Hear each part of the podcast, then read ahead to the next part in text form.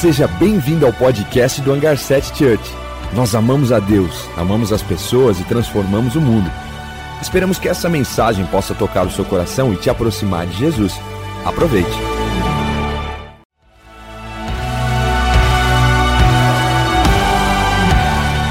Seja bem-vindo ao podcast do Hangar 7 Church. Nós amamos a Deus, amamos as pessoas e transformamos o mundo. Esperamos que essa mensagem possa tocar o seu coração e te aproximar de Jesus. Aproveite. Uau, que tempo especial que nós estamos vivendo como igreja online. E agora nós estamos mais perto de vocês, nas casas, nos ambientes de trabalho. Nós temos recebido muitos testemunhos. E a gente sabe que nesse período Deus tem sido muito gracioso. Ele tem falado com a gente de forma pontual. A impressão que eu tenho é que os céus estão mais baixinhos. Ele está falando da gente de forma clara. Então, aproveite esse momento para que você possa ouvir o que Deus vai falar com você nesse momento de Páscoa, de domingo. Nós estamos agora aqui num domingo de Páscoa e que você possa entender que Páscoa, não, não vamos falar sobre a Páscoa de Moisés, mas vamos falar sobre um pouco da Páscoa de Jesus. Na verdade, a gente entende que Deus está fazendo coisas incríveis e que você nesse momento possa se unir conosco em oração. Então, no momento onde você está, o lugar que você está agora, que você possa fechar os seus olhos e junto conosco orarmos por essa mensagem, amém? Feche seus olhos. Sim, Jesus, nós queremos cada vez mais que Teu Espírito Santo possa expandir o nosso entendimento daquilo que você está fazendo, Pai. Que nós possamos estar com os nossos ouvidos abertos para poder te ouvir e ser conduzidos pela tua voz, assim como todos os homens e mulheres incríveis da Bíblia viveram nos seus tempos, Pai. Que nós possamos também viver nesse tempo oportuno de entendermos que o Senhor tem cuidado de cada um de nós Espírito Santo, vem sobre a nação brasileira, vem sobre as nações e que o Senhor possa gerar impactos a ponto de trazer as nações de volta para Ti. As nações anseiam pela Tua presença, Pai. Então, nós queremos, como igreja, também aproveitarmos esse, essa oportunidade para encontrarmos corações e trazê-los eles de volta para Ti, Pai. Então, venha visitar cada um, traga alívio, traga o Teu cuidado sobre cada coração, Pai, e que nós possamos cada vez mais estarmos vivendo o teu plano, vivendo a tua vontade, porque a tua vontade, ela é boa, ela é perfeita e ela é agradável. Então é isso que nós te pedimos, que realmente venha o teu reino. Venha o teu reino sobre as nossas casas, venha o teu reino sobre a nossa nação, venha o teu reino sobre a saúde, venha o teu reino sobre a economia brasileira, e que seja feita a tua vontade, assim na terra como já está acontecendo no céu. Em nome de Jesus, é isso que nós te pedimos. Amém e amém. Uau, muito bom nós estarmos aqui. Que domingo especial nós recordarmos da Páscoa. Que momento único nós estamos vivendo de você poder estar participando da Páscoa do Senhor nas suas casas, no seu ambiente de trabalho, seja onde for que você esteja, que você possa parar tudo, se livre das distrações e que você esteja completamente focado a essa palavra. Sabe o que eu quero dizer para você? É que a cruz não foi um plano de marketing, a cruz já foi planejado por Senhor antes da fundação do mundo. Que nós possamos entender que na cruz Ele revela seu perdão, Ele revela a compaixão, Ele revela os valores do céu. Na cruz de Jesus, Ele revela o grande Pai, o amor do Pai, dizendo assim: Pai, perdoa eles que não sabem o que fazem. Que nós possamos aprender com essa Páscoa, que Páscoa significa passar que nós possamos realmente permitir com que Ele não só passe, mas permaneça nas nossas vidas, que Ele possa permanecer no nosso coração. É claro que no momento de Páscoa nós temos facilidades para lembrar da morte dele na sexta-feira, e temos dificuldade para lembrarmos do triunfo dele sobre a ressurreição. Sabe o que eu quero falar nesse momento de igreja? É nós falarmos sobre a ressurreição de Cristo é dizemos que ele sim ressuscitou e ele está vivo. E quando eu lembro desse ponto, é, é muito fácil você lembrar de um dos textos mais importantes da palavra de Deus sobre a ressurreição, é o pós-ressurreição, onde fala do caminho de Emaús, onde Jesus ele visita Cleopas, os seus discípulos, para mostrar o motivo pelo qual ele ressuscitou, como diz em Lucas, capítulo 24, do 13 ao 33 que revela Jesus depois da ressurreição, quando ele já estava vivo.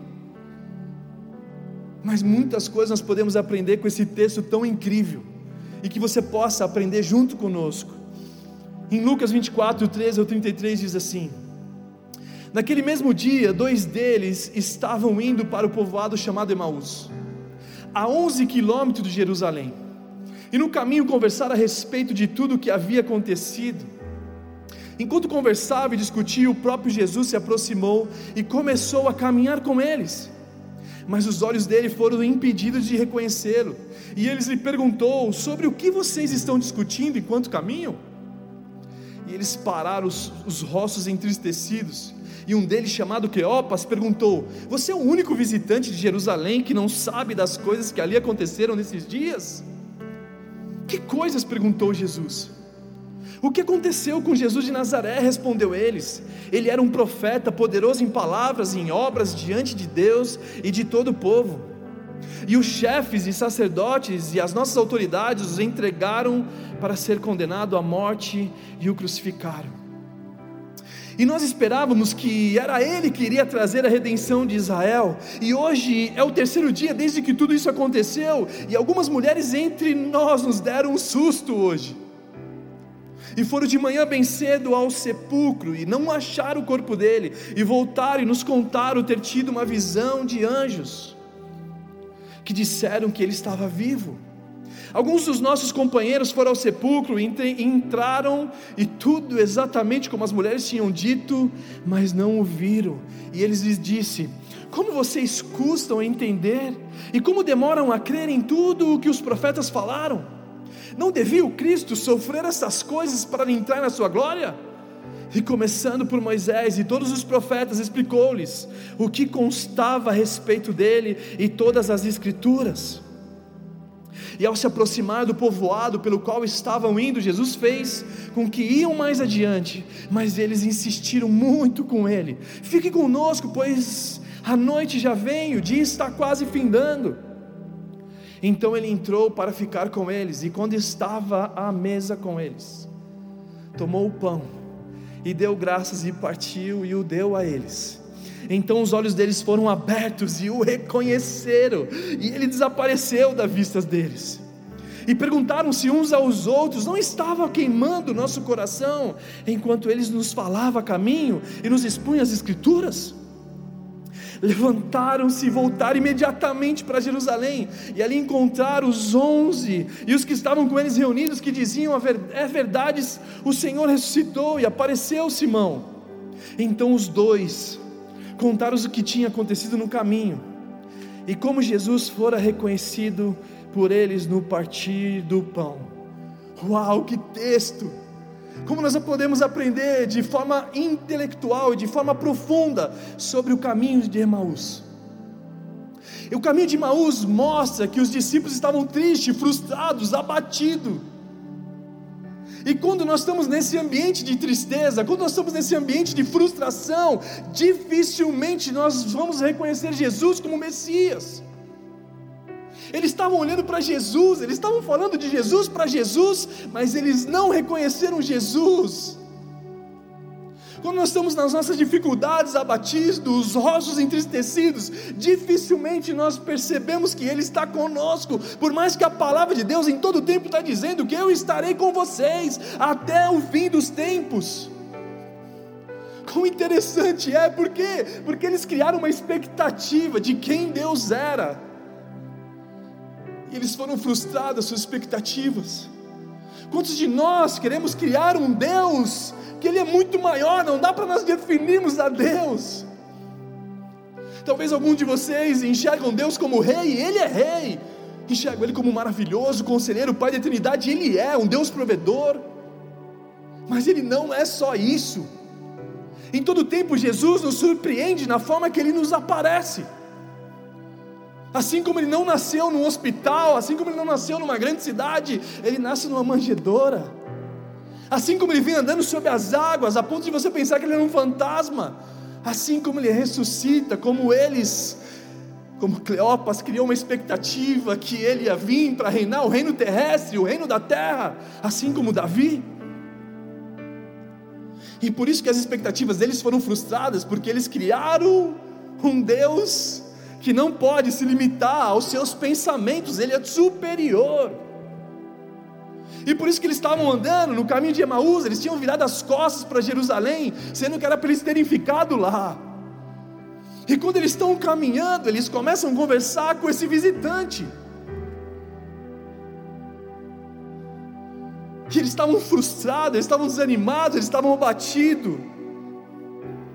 Eles não conseguiram reconhecer Jesus mais como Messias, e ele fala que ele agora é um profeta.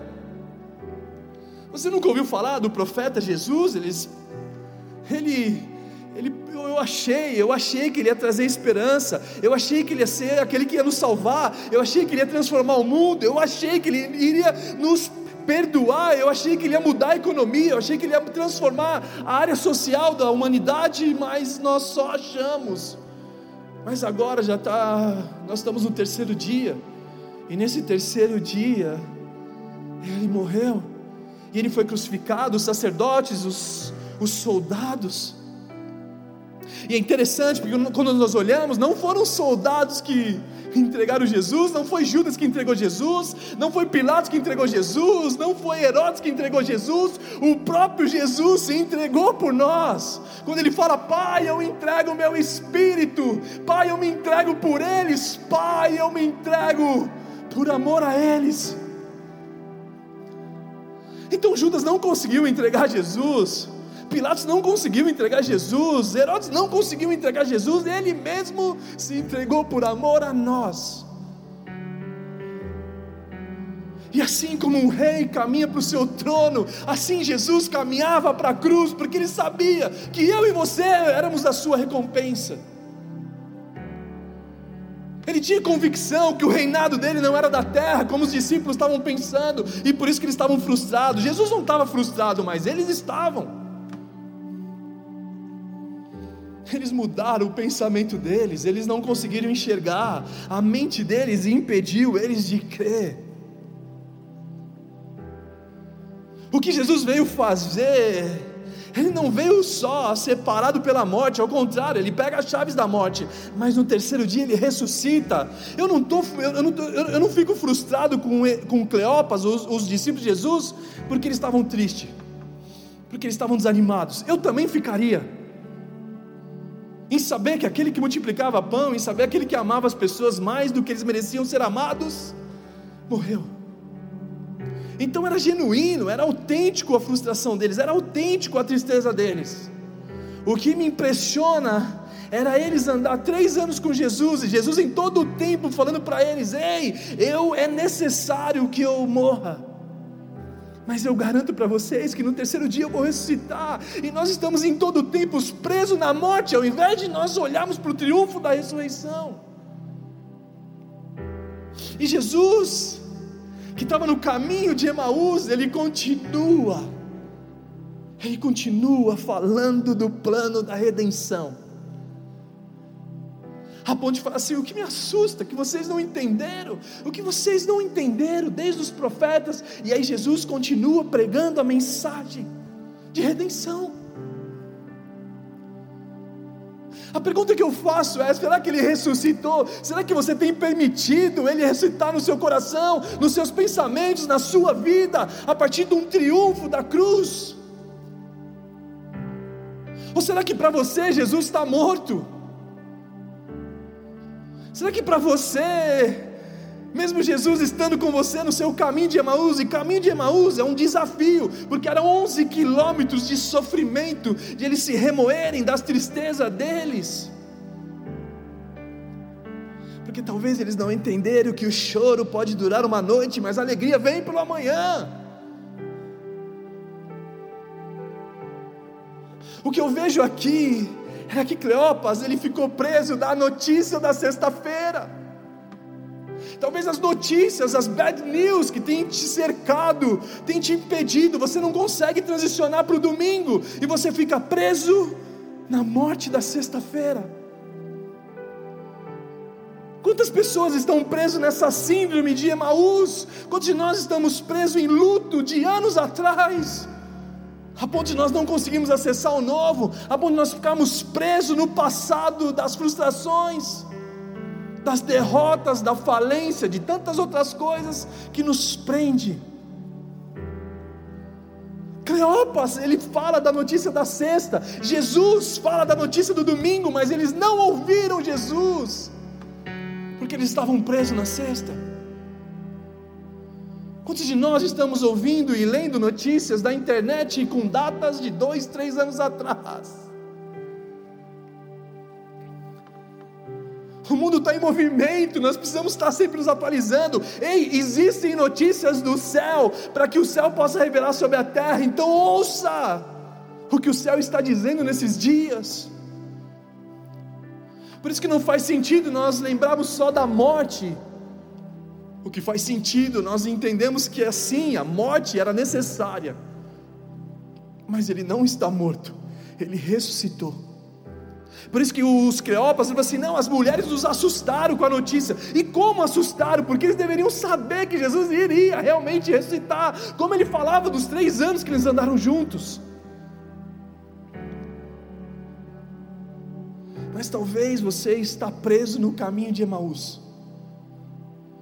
Nesses 11 quilômetros porque talvez você ficou preso, abatido, talvez você criou um Deus que te frustrou, porque você criou um Deus que ia agir da forma que você pensava que ele agia, e de repente ele ressuscita de outra forma.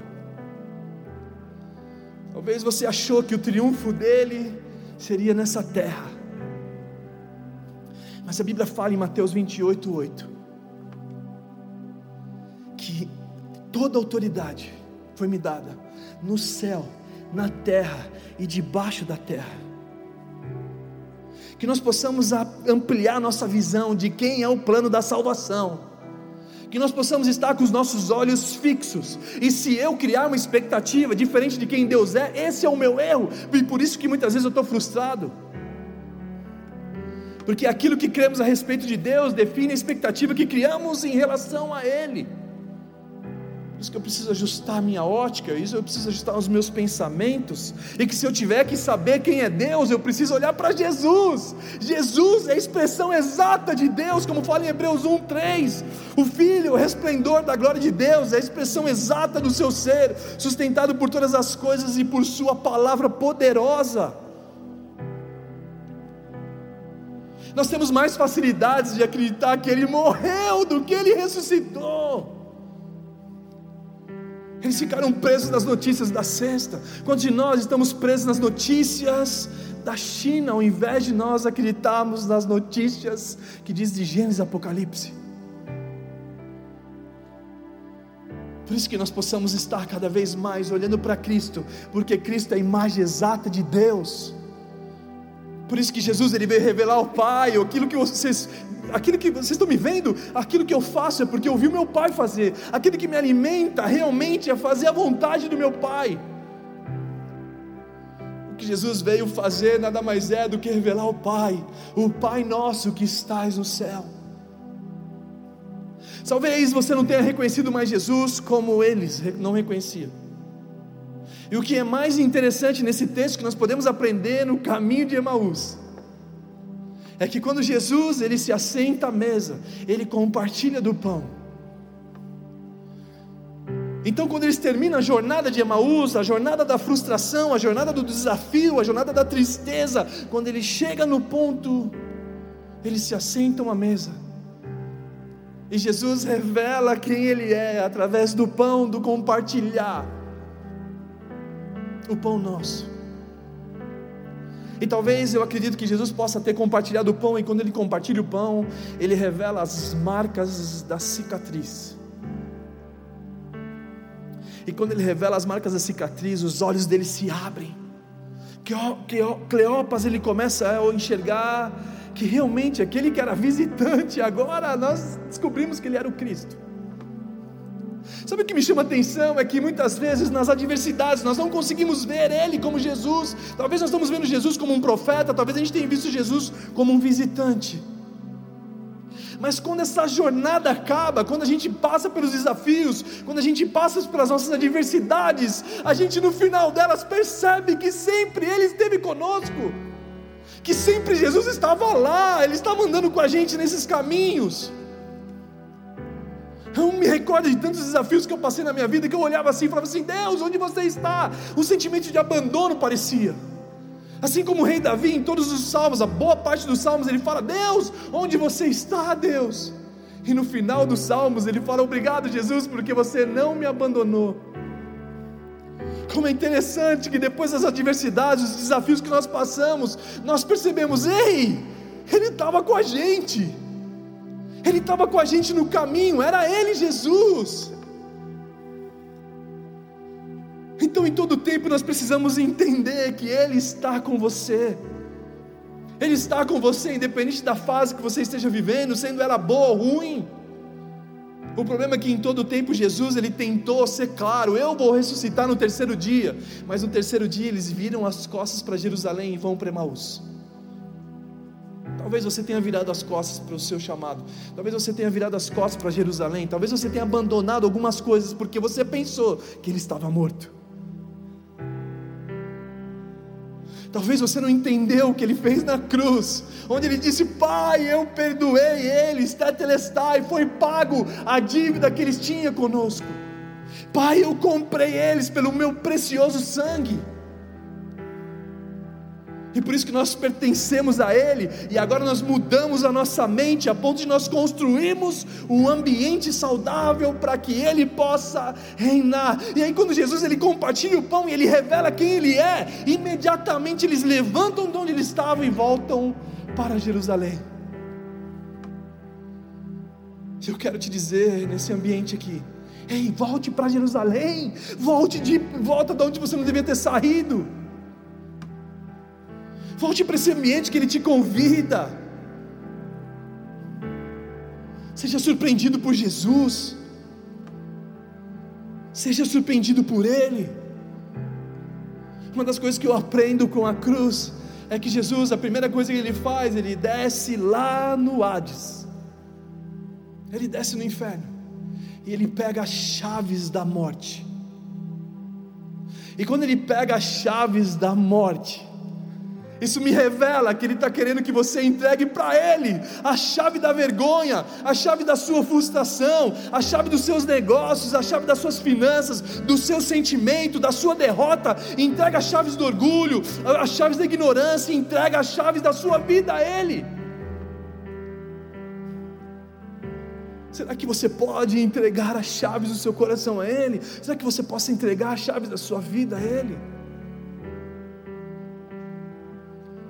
Talvez nós estamos agindo como Cleópas. Talvez nós estamos agindo como eles que estavam andando com eles, mas não reconhecia.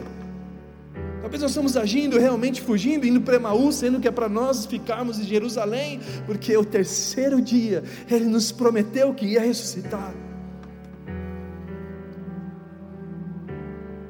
Talvez você está preso nessas notícias da sexta-feira e você não conseguiu transicionar para o domingo. Ei, hoje é domingo, é dia de ressurreição, Ele está vivo. Permita com que Ele possa ressuscitar na sua vida, permita com que Ele possa ressuscitar no teu casamento, permita com que Ele possa ressuscitar no teu futuro, no teu presente, também no teu passado. Porque agora esse é o período de nós nos entregarmos a Ele. Talvez você esteja como Cleopas frustrado, triste, chateado, abatido, a ponto de você não conseguir reconhecer Jesus. Mas hoje Ele está te convidando a você entregar chaves da tua vida a Ele. Você realmente entregar de tudo que você tem a Ele o que eu vejo é que Jesus está pedindo as chaves da vida. Ei, entrega a sua vida a Ele, entrega o seu coração, entrega tudo que você tem a Ele. Não fique perdido em distrações da vida. Existe a jornada de Emaús que talvez você esteja passando, mas Ele está com você.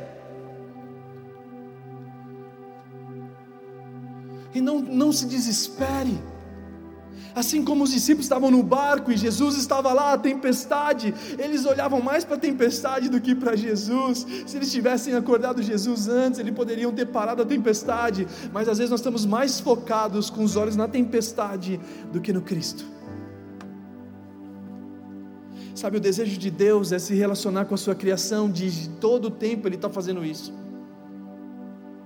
a ponto de Ele descer do céu a ponto de Ele enviar o Seu único Filho para se entregar por nós, para nos resgatar, e não só nos resgatar, mas fazer com que nós possamos morar com Ele. Ele nos garantiu moradas celestiais, a ponto de estar nos lutando para que nós possamos estar com Ele. Em todo tempo Ele fala que Ele quer estar conosco, por isso que Ele é Emmanuel, um Deus conosco. E por que, que nós ainda ficamos em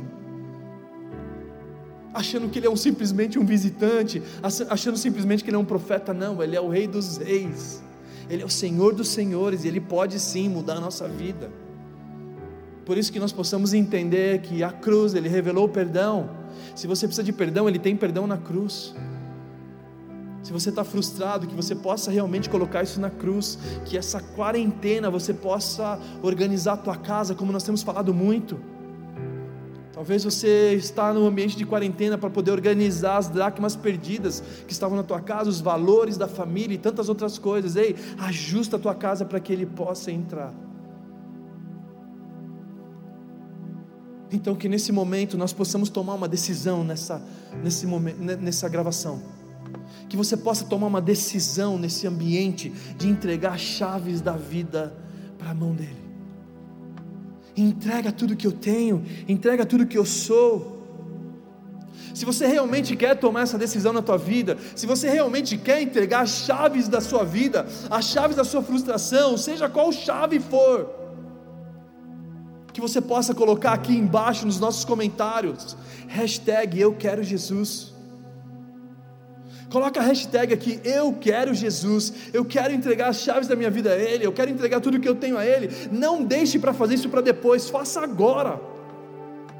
Toma uma decisão, Ele morreu de amor por você. Por isso que a Bíblia fala que nós temos que amar a Deus de todo o coração, por quê? Porque Ele também te ama de todo o coração. A Bíblia fala para nós amarmos Ele de todo o pensamento, porque Ele também te ama de todo o pensamento. E chega de você viver o luto da sexta-feira.